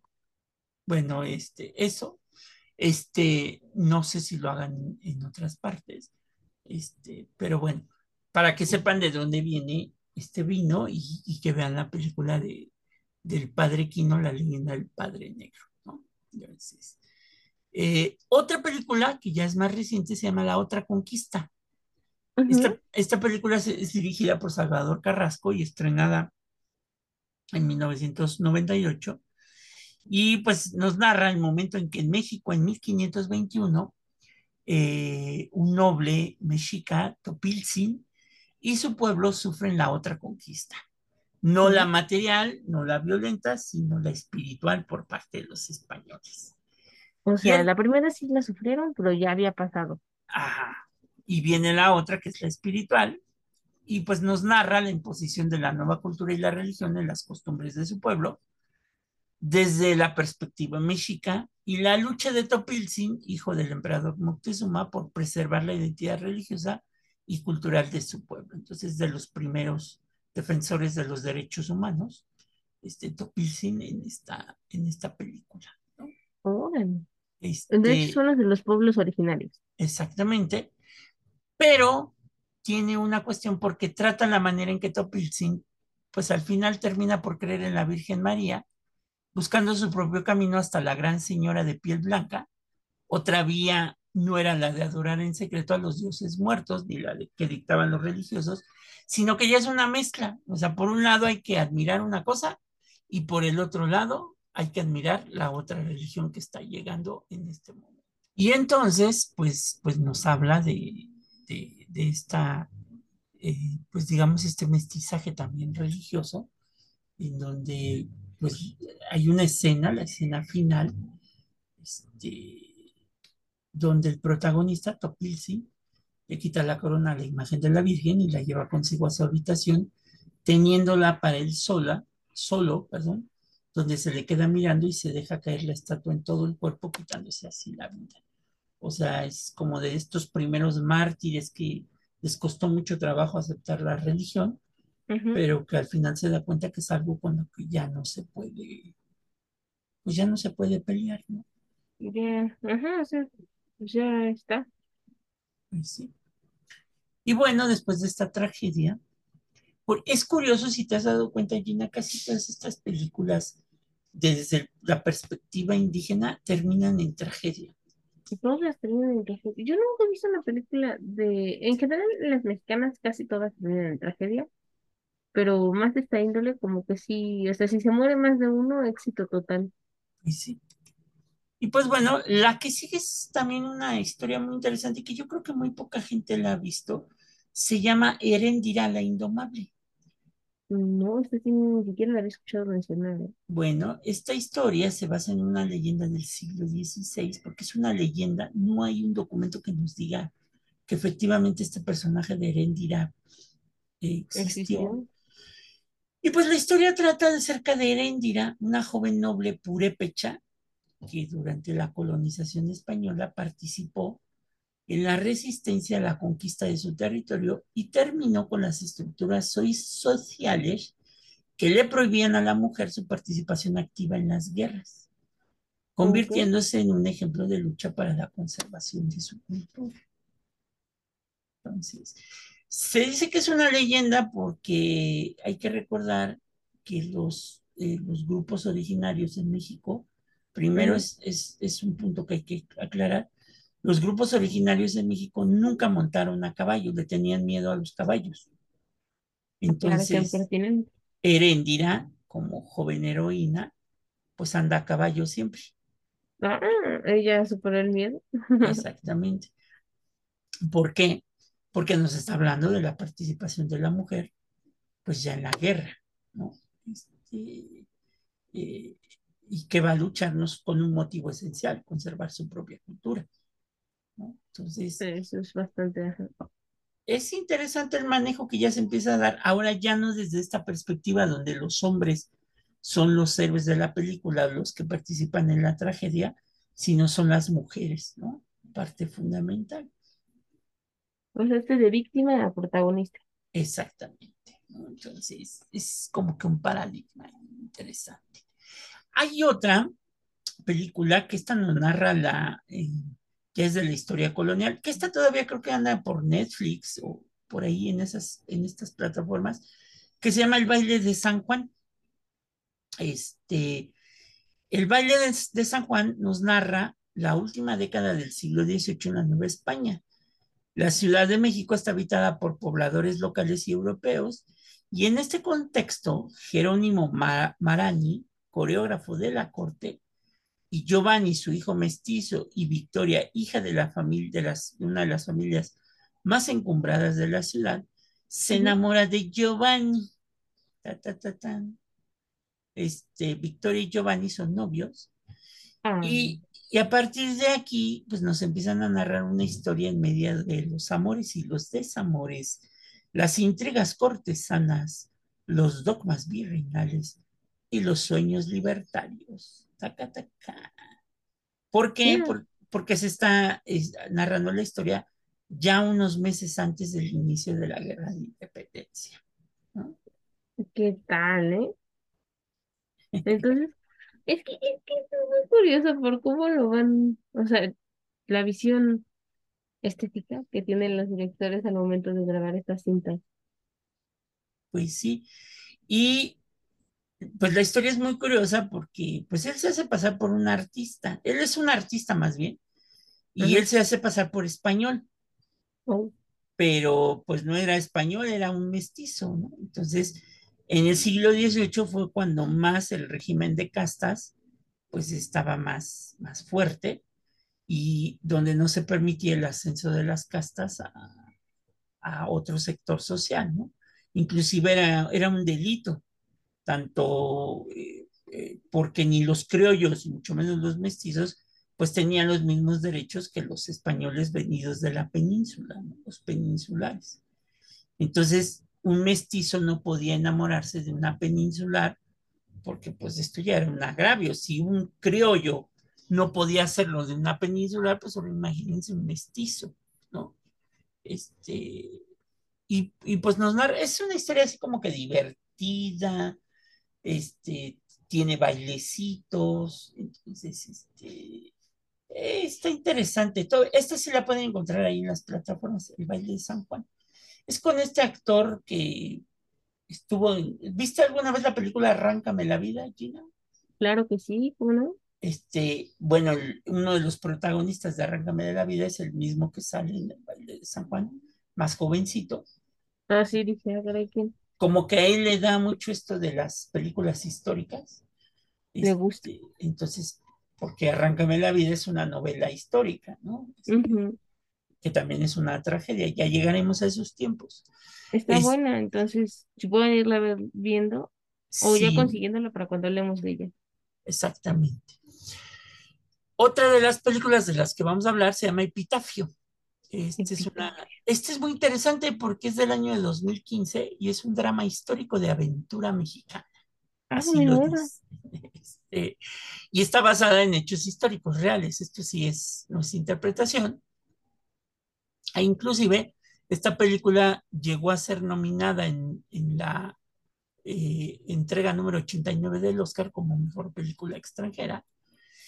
Y pues nos narra a través de los ojos de Bernal Díaz del Castillo el año de 1519, donde muestra este, a dos eh, soldados españoles, eh, el capitán Diego de Ordaz y los soldados Gonzalo y Pedro, que suben al volcán del Popocatépetl por orden de Hernán Cortés para encontrar una ruta alternativa que les permita el acceso a Tenochtitlán, ¿no? este, que después lo lograrán, ¿no? Paso de Cortés. Pero ¿qué crees, Gina? Que en esta aventura, en esa historia, ah, porque hay avalanchas y toda esta cuestión de, del Popocatépetl, este, wow, o sea, de plano muy europeizado, o sea, porque si bien es cierto que cae nieve, pues sí, ¿quién pero anda pues, subiendo? pues sí. Y pues nos narra que ya en esas épocas el Popocatépetl andaba muy activo, Ah, entonces siempre, ¿no? Pero en esas épocas no. la historia nos va narrando este viaje, pero resulta que ellos van a encontrar algo que va a ser el punto fulminante para lograr la conquista española. ¿Y qué será eso? ¿Qué será? ¿Qué será? ¿Qué será? Como diría Miguel Bosé. Este, pues resulta que si es un volcán y es un volcán, es- ese volcán está activo, pues ¿qué materia prima te vas a encontrar en un volcán activo? Um, azufre, Exactamente. ¿Y el azufre para qué sirve? las pólvora. Exactamente, para la pólvora. Y las armas españoles y los cañones españoles funcionan con Con pólvora. pólvora. Pólvora, Ah. con mucha... Me acordé de esa canción rock and roll. Ok, Es- sí, dije, ¿qué este-? Y pues ahí está. es la manera en que, este- y si estos personajes, este, Diego de Ordaz y sus soldados fueron los que encontraron los yacimientos de, pol- de azufre para producir la pólvora que iba a servir para los cañones españoles. Porque que no es de gratis que Cortés va a estar pasando por ahí. Mm. Ah, entonces no quiere disfrutar de la vista. Pues sí se ve muy bonito, pero también porque pues, están los yacimientos de azufre. Entonces, otro de los traidores de la conquista española es el Popocatépetl. Qué barbaridad. No, lo van a vetar ahora, ¿eh? Ya ni los tlaxcaltecas, el Popocatépetl. Demonios. Ah, qué don Goyo. Tan tranquilito que se veía, uno pensaría, no, Tan buena onda. Mentira. Porque también el Popocatépetl, ya después cuando está la Nueva España y hasta el siglo XIX, de ahí se traía el hielo para hacer las nieves en México. No había refrigeradores, ¿verdad? Obviamente. Este, entonces se iban los, los, los hieleros, de ahí viene el término hieleros, subían al- a las faldas del Popocatépetl para extraer el hielo, le echaban un montón de sal y lo traían a la Ciudad de México para que le echaras tu hielito a tu, a tu bebida española criolla o mestiza, ¿no? Claro que estuvieras fresco. estuvieras fresco y también para conservar algunos alimentos como la carne. Sí, porque pues, no había refres como tal, había cajas frías Exactamente. o la salación, ¿no? Esa, o la salación. De ahí viene el término salación. O que te Pensamos- salas. Pues, Exactamente, pensamos que es porque te salas, pero salación viene de el acto de salar la comida para que no se eche a perder, sobre todo la carne, ¿no? Mm, Si ustedes Exacto. andan por Sonora, por, por allá, allá se vende mucho la carne seca. Ah, es cierto, todo el norte del país. ¿Qué es la carne seca, Gina? Diles a los que no son de México.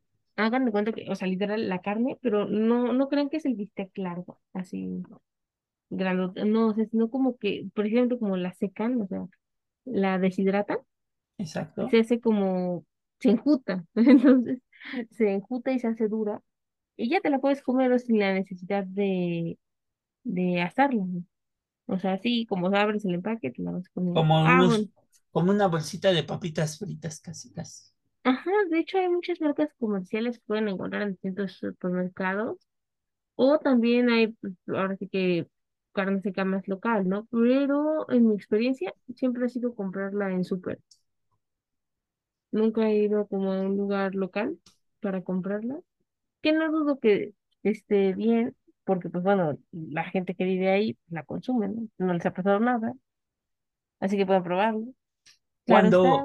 cuando vas a la zona arqueológica de, de Baja California, Ajá. de La Pintada, los, los guías que andan por allá llevan su buena dotación de carne seca, este, porque pues vas a entrar en una zona desértica, no puedes llevar pues, mucha comida que se pueda echar a perder tan rápido, que es un, un proceso muy similar a lo que muy cerquita de aquí de la Ciudad de México, en Morelos, en Yecapistla, se va a hacer con la cecina, ¿no?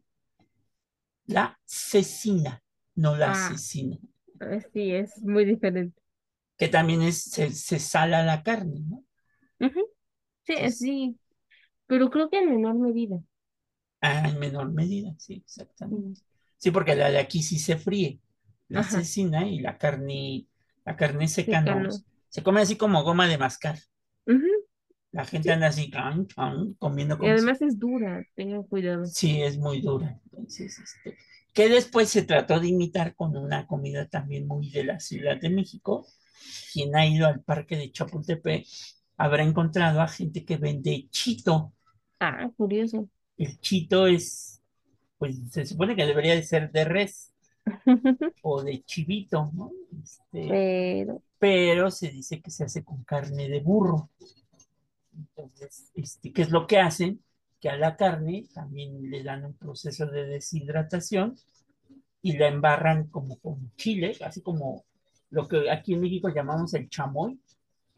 Este, la embarran así con un montón de chile y pues, te la puedes ir comiendo igual, como un chicloso. Y no, te la dan, ahora incluso en vasito, ¿no? Entonces puedes irlo remojando por si está muy duro. Le echas limoncito y, y salsa valentina y esas cosas, ¿no? Sí, sí, ya, eso ya es al gusto. Hagan de cuenta que el chito se ve como los tamarindos, ¿no? Muy parecido a los tamarindos. Ujú, sí, es que de ser franca, yo siempre los he visto, nunca los he comido. Mm. Ah, pues es que me da cosa que sí son burros. Y te vayas a borrar, ¿no? O te vayas a aburrir. Ay, no, es que el perro no come perro. Ah, yo no lo dije, que cosa que yo no lo dije. no, pero usted tampoco lo ha consumido por ello, Bueno, ¿verdad? entonces no se Ah. dice perro no come perro, se dice burro no come burro. Qué bárbaro. Bueno, algunos dicen que esto es carne de caballo. ¿no? Ay, ¿cómo creen? Los caballos son carísimos. Bueno, pero pues ya el caballo cuando ya está dando las últimas, pues, pues no. Bueno, algunos dicen que, por ejemplo, los, las milanesas que venden en, en un mercado muy popular de México, no voy a decir el nombre porque qué tal si andan por allá. Este, es un sitio turístico. Es un sitio turístico muy importante de la Ciudad de México donde, ay, no lo voy a decir, pero bueno, este, está ahí entre la colonia Guerrero, por ahí. Este, puedes escuchar música en la calle y todo lo demás. Pero bueno, este, se dice que las milanesas así tipo oreja de elefante, Ah, claro. las milanesas de oreja de elefante, hagan de cuenta que es pues la carne, pero como la aplastan tanto, se extiende mucho, ¿no, Gina? Este, pues, como la oreja de un elefante, ¿no? Mm, Así es, eh, pero además es delgadita, o sea, es grande pero delgadita. Sí. Entonces se dice que esas milanesas, porque la carne que es muy elástica, la de res no es tan elástica, este, y trae mucho nervio la carne de res. Entonces la de caballo no trae tanto nervio y es más elástica para que se hagan más grandotas. Entonces Oh. este, se dice que en ese mercado ahí se vende carne de caballo. No me digas que no se consume carne de caballo.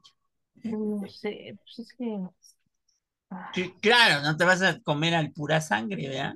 No, no, pues no, como cree, ese sujeto come mejor que yo. Sí. Y eso que nada más come pura semilla, pero bueno. No, pero pues su alimentación está balanceada, Que yo no sabía, ¿sabes cuál es el gusto más culposo de los caballos? la avena, No, el sorgo. no. Mi hermana me ha dicho y no lo puedo recordar, a ver, cuénteme usted. Este, a los caballos les encanta y les súper encanta. Ajá. Este, ay, ya se me olvidó, Gina. No Plop, puede ser. llegó el alemán. No, qué mal momento, nos dejó todos expectantes. Es que Ay, les gusta el el piloncillo, el piloncillo, el piloncillo, el Ujú. piloncillo. De hecho, justo lo decía, ¿no? Porque una plática con ella salió de, oye, los alimentos, dijo, o sea, sí, Bárbara, pero no los puedes dar diario, porque pues para eso le haces una dieta, entonces, no manches. Y dije, ah, ok, yo pensé que se los podías dar así como agua de uso, ¿no? Me dijo, no, no, no. O sea, di- su estómago no es tan eficiente como el nuestro. Ya ven que pues nosotros te puedes dar un dulce diario o más de un dulce diario, pero ellos no. que no es recomendable tampoco, ¿verdad? No, tampoco es recomendable, pero pues es que hay quien le gusta Porque hay una enfermedad que se llama diabetes. Entonces, este, Una, un churro, o sea, es como la más grave, pero pues, pues sí, pero. Y entonces los caballos les gusta mucho este, el- este, este alimento, este, Ajá. este, el, exi, el exilir o lo que sea. elixir, elixir, perdón. Gracias por corregirme. Ya, ya, ya, ya comí chito de burro, entonces. No, este, no, es que dije, se le antojó así como un café con piloncillo Ándale, y ya se le andaba haciendo agua a la boca. este, pero que también sabía que a los caballos cuando consumen mucho piloncillo, pues es algo muy parecido a la, a la diabetes. Entonces, entonces, porque como dice Gina, su proceso digestivo es muy diferente al de, al de nosotros. ¿no? Claro, por eso consulten a su veterinario, a su médico veterinario zootecnista. Si usted tiene un caballo, no lo dejen a la ligera. Si usted es un caballo. Si ustedes tienen, tienen un caballo, ¿no? Ah, yo dije, si usted es un caballo, pues, Ahorita el caballo escucharon los, los establos. No ¿Quién puede ser. Con eso de que todo el mundo nos escucha. Que por cierto, no, no hemos dicho que es el piloncillo, Gina, porque estamos hablando del Ah. piloncillo y. Es muy curioso porque en partes de Sudamérica, de hecho en Colombia, no se le conoce como piloncillo, sino como canela. Ajá. Y es curioso porque aquí en México la canela es una cosa completamente distinta, es una especie diferente. La canela es la que viene de, de la, La India. Exacto, es una especie que es como una varita. Ajá. La pueden encontrar en todos, Seca. pero es una varita seca, color café y muy aromática. De hecho, uno se la pone a los platillos, generalmente a los dulces, pero El hay también. recetas, por ejemplo, ajá, en la India que sí se la ponen en la comida, este, o sea, comida salada, por así decirlo. Muy picosa. Bueno, picosa de, de irritante no, sino de. eh, ¿cómo De decir? fuerte, Ajá. porque Porque incluso, cómete un dulce de canela y eso. te, te pica. Y sí, tengan cuidado cuando lo hagan, sí tengan un vaso de agua cerca, si no, o si es la primera vez que los prueban, porque se les puede ir chueco y va a estar bueno el absceso de tos que les va a dar.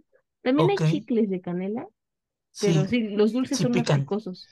Ok, y entonces, Y la canela o piloncillo, para México, can- para México piloncillo, para Sudamérica, pero en especial para Colombia, ese sí me consta 100% que le dicen canela, es un, como, como un mix de azúcar de caña con... Es como el azúcar, pero no el azúcar refinada, es el previo al azúcar refinada. Es un azúcar más pura.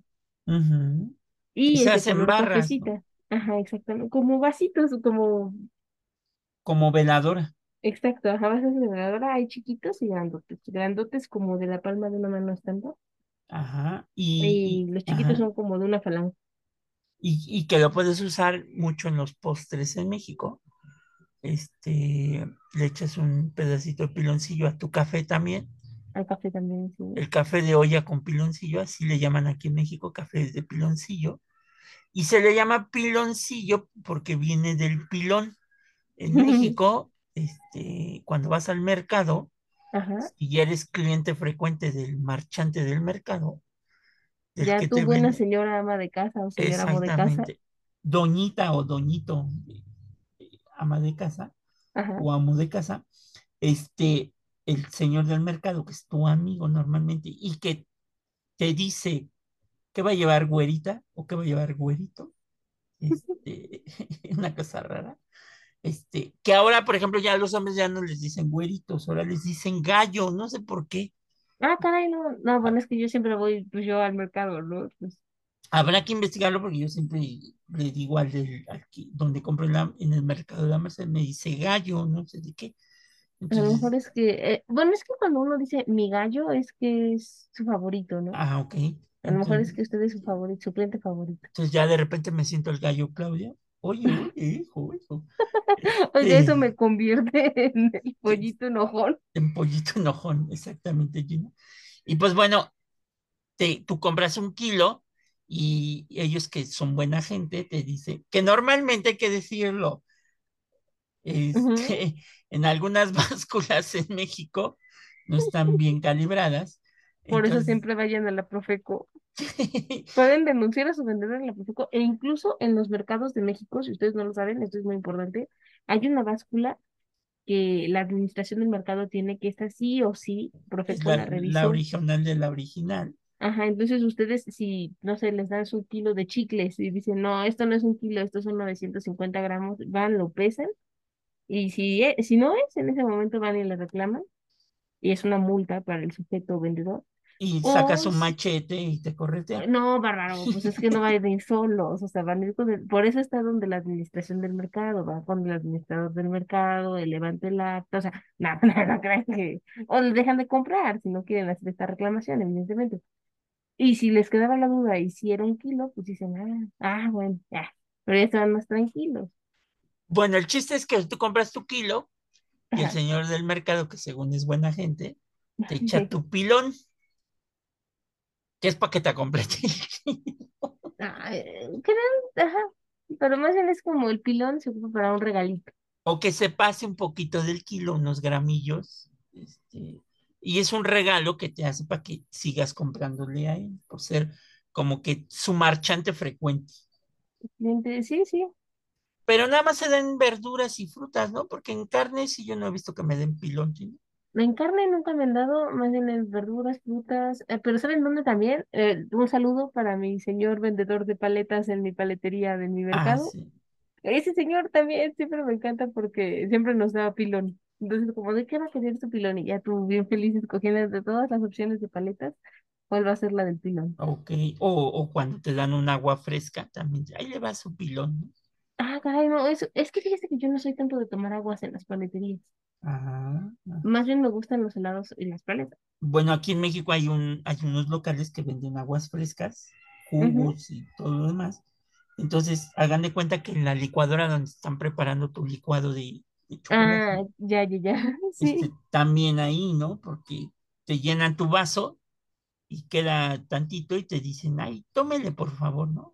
Tómale, joven. O en mi caso, tómale, señorita, y tú ya le tomas. Pero además te van viendo y te dicen, no, tómale un poco más. Y ahí Todavía- sí. sí, como que tienen esas medidas, una cosa rara, porque te dicen, no, todavía le falta. Y tú están dices, con cara de, "Mm", yo ya me llené con todo lo que me tomé. y no, sí te falta. Y de verdad, o sea, te lo sirven y queda el ras. Y luego todavía le tomas otra vez y te dicen, no, joven, todavía, mire, todavía le queda. Pero bueno, ¿qué nos llevó al pilón? Toda la explicación, es que el contexto necesario. del azufre y la pólvora, este, porque estábamos hablando de la pólvora. Sí, sí, por eso empezó toda esta plática. ¿Y, y por qué llegamos? el- Ah, por la carne seca. Ajá. Por- La carne seca nos llevó a la asesina, la Ven asesina cómo al fuimos chito, regresando. el chito nos llevó a los burros, los burros a los caballos, los caballos al piloncillo, el piloncillo al pilón, y este, el gallo también dijimos. El gallo también salió así. Entonces son las cosas raras de las que vivimos aquí en México, pero bueno. Eh, entonces vean esa película, porque narra cómo encontraron este, los yacimientos de azufre para hacer la pólvora. Y pues vamos a cerrar este episodio porque ya no podemos seguir hablando del piloncillo y todo lo demás. Bu. Que bueno, si vienen de otro país, vienen a, a nuestro país, pueden pedir dos tipos de café. El café de olla con piloncillo o como se decía anteriormente, las canelitas. ¿Qué son las Ah. canelitas? Es el café que lleva canela. Literal. Este, no son el producto este de galletas de marinela, Mm, mm, No, esas son otras canelitas. que también traen canela. Y de hecho eh, se hicieron bien famosas con ese comercial de una muchacha güerita que se estaba comiendo sus canelitas y entonces un muchacho queda así como súper enamorado de ella y la va buscando por todos lados y ella sigue comiendo sus canelitas. Y creo que va dejando las migajas del azúcar, ¿no? Ajá, por eso la encuentra, sí. Por eso la encuentran. Este, pero bueno, ya saben cómo somos aquí. Entonces, si vienen a México, de veras, prueben el café con piloncillo o el café con canela. Es muy Es, bueno. es, es una experiencia que no se pueden perder. Si son Ujú. también de aquí de México y no lo han probado, pruébenlo algún día. ¿Qué están haciendo? Pruébenlo, es muy sabroso. Por ejemplo, las, las canelitas costaban, este, eh, tenía- eran en los puestos de la calle, pues costaban como 50 centavos una canelita. Y si tú ya querías ponerle, porque en las Piquete. calles eh, piquete, entonces se llamaba inclusive canelita con piquete. Y ustedes dirán, "Ay, ¿qué es el piquete? Que sí, si van no a- vayan a imaginarse Van a sacar una aguja y ahora sí. No. ¿Qué es el piquete, Gina? el piquete, o sea, es que estos puestos se ponen muy temprano, alrededor de las cuatro y media de la mañana, a las siete de la mañana, pueden encontrarlos. Son puestos callejeros que venden generalmente desayuno. Entonces, si ustedes vienen saliendo de una fiesta, pues no vienen precisamente ya en sus cinco sentidos, ¿no? O si no vienen borrachos, si no vienen crudos, todavía vienen borrachos, pero pues es que hay gente que se va así en blanco, en vivo a trabajar. Es, es como tu Red Bull callejero. Ajá, y entonces le pedías a la señora tu café con piquete y ella sacaba así, pero, pero ya tiene la medida en la mano las señoras, ¿eh? No crean que como los barman que tienen ahí su medidor, no, así, tas, de golpe te ponen a tu café o a tu té, Aguardiente, tequila. coñac, que depende de lo que traiga la señora. Depende el, el sapo la pedrada. Ah, también, sí, no, no crean que estas canelitas o este café con piquete es este el mismo costo, no, no, este se incrementa. Porque nuestra tradición también mortuoria, en los velorios, sobre todo en, el, en los pueblos, en la provincia de nuestro país, en los pueblos, pues como se vela toda la noche al difunto, este, se va pasando el café de olla y hay un padrino inclusive que Ah, compra, compra el aguardiente, porque una de las cosas en México, en el México tradicional, es que ustedes deben de tener ya preparado a su, si no tienen padrino, Ajá. ya ustedes deben de comprar con tiempo, aunque no sabemos, ¿verdad? Cuando vamos a colgar los tenis, deben de comprar con tiempo su botella de aguardiente, sus ceras, sus velas, para que los velen cuando se mueren, este, sus cirios más bien, que se los pongan y, y tengan la luz perpetua. Ajá. Y entonces en la provincia, en los pueblos, se da mucho esto de que te van sirviendo tu café con piquete para que aguantes pues, todo el velorio. Sí, no, por eso luego los velorios en los pueblos pues, se tornan peligrosos, ¿no? Porque pues con alcohol encima, o Empiezan sensibles, le empiezan las rencillas familiares y Exacto. sale la batalla de los terrenos del abuelo. de y, los ay, te- lo que pasa en las ciudades en las navidades, ¿verdad? Este, así es, pero aquí se pone un poco más brava la cosa, exacto. porque, o sea, si quieren Navidad, pues nomás está la familia en la casa. Y se dejan de hablar para el año nuevo, ¿verdad? Pero- Pero para la siguiente Navidad ya retorna. Y vuelven a lo mismo. Este, pero, en- pero en los pueblos pues, sacan el machete, ¿verdad? Sí, en- es más rudo. y terminan en tragedias. Así es que, regresando a nuestro episodio, la última película se llama Bartolomé de las Casas y la leyenda negra, que es una película de culto filmada en formato teatral y basada en la obra Las Casas, una hoguera en el amanecer, de Jaime Salom, y nos narra los tres momentos de la vida de Fray Bartolomé de las Casas, un religioso, eh, la primera etapa en su juventud con los indígenas, cuando era encomendero, la segunda su renuncia, así tipo San Francisco, este, la madurez a sus tierras y encomiendas para ponerse a evangelizar, y la tercera la defensa de la justicia y la dignidad contra la crueldad de los españoles hacia los indígenas. Entonces, eh, esto nos narra esta película de Fray Bartolomé de las Casas que inicia cuando él ya se está muriendo y, este, y empieza a escribir y a narrar su historia. ¿no? Oh, Entonces, este, que por eso Fray Bartolomé de las Casas fue uno de los frailes dominicos evangelizadores del estado de Chiapas, del actual estado de Chiapas, que hoy la capital, este, hay, un, hay una ciudad, ¿no? Un pueblo en. Chiapas, que así se llama. se llama este, San Cristóbal de las Casas. De hecho, hay un montón. En, en mi anterior casa me acuerdo que enfrente había una primaria, una escuela pública que así se llamaba, Fray Bartolomé de las Casas. ¿Y por qué se llama San Cristóbal? Porque es del santo, del gigante Cristóbal.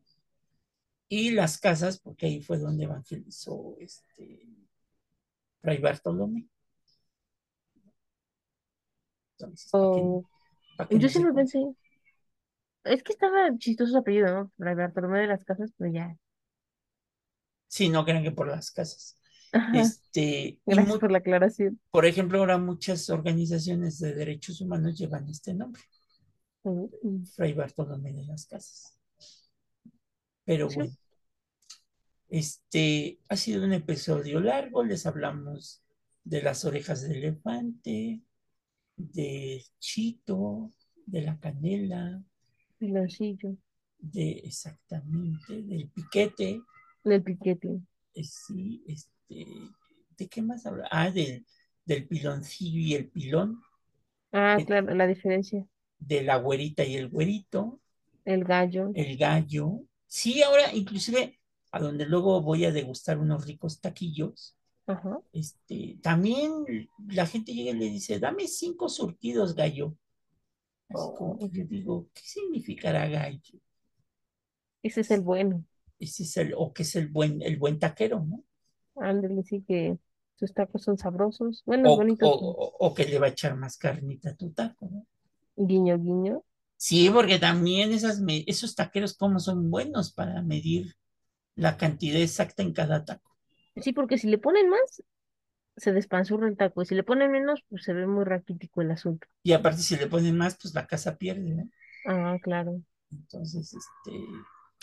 Pero bueno, saludos a los amigos taqueros, a los amigos cafeteros que todas las mañanas este, hacen, un ex- hacen un excelente trabajo para todos los compañeros que van a la labor. Este, y de verdad, si vienen a México, salgan en la madrugada 5 o 6 de la mañana. Yo creo que a las 6, ¿no? Tienes más. A las, todavía pueden alcanzarlos, pero ya sería muy poquito a las nueve de la mañana. Sí, ya, pero ya como que ahí no lo sientes, ¿no? Este, Ajá, no, ya no se siente tan cool. y, y pidan su café de olla con, pidan café de olla.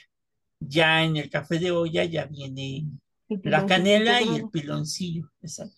Y tiene un sabor distinto al café americano, este, Es más hogareño, sí, y, y con un buen pan de dulce. Este, un tamalito. sí, sí, pero el tamal es más apegado al atole, ¿no? A la tulecina, pero pues, digo, en una de esas. O una guajolota también. Ajá. Lleguen a un puesto y pidan una guajolota. No les vamos a decir que es una guajolota. Nada más, acuérdense que hay distintos sabores, entonces no, no hagan cara de sorprendidos cuando les digan el sabor. eh, ¿Qué sabor? Sí, pueden pedir de dulce, De mole, de moles, verde, verde, rajas. rajas, exactamente. Y ahora ya ya está unas cosas ahí inventadas, ¿no? Cosas gourmet, sí. Gourmets, entonces. Pero si vienen a México, hagan eso. Párense temprano, 6 de la mañana, y en cualquier esquina los van a encontrar. Afuera de las estaciones del metro también. Ni siquiera hay que batallarle mucho. Exacto. Y como dice Gina, hasta las 9, ya por mucho a las 10, ya es, ya por mucho, ¿no? Sí, no, ya a las 10 pueden encontrar como el último resquicio y ya que estén recogiendo. Exacto. Y ya les ponen cara así como de ya me voy. Sí, de, ay, güerito. Te van a decir, no, güerito, no. No, le no quedó mal, ya se me Aunque ustedes no sean güeros. Sí, y sobre todo en épocas de frío. Entonces, pero bueno, como dijo el cafetero de nuestra preferencia, le quedó mal y ya nos vamos porque se ha acabado este café con aroma de historia. Cuídense mucho y nos escuchamos la siguiente semana. Sale, ahí se ven. Adiós.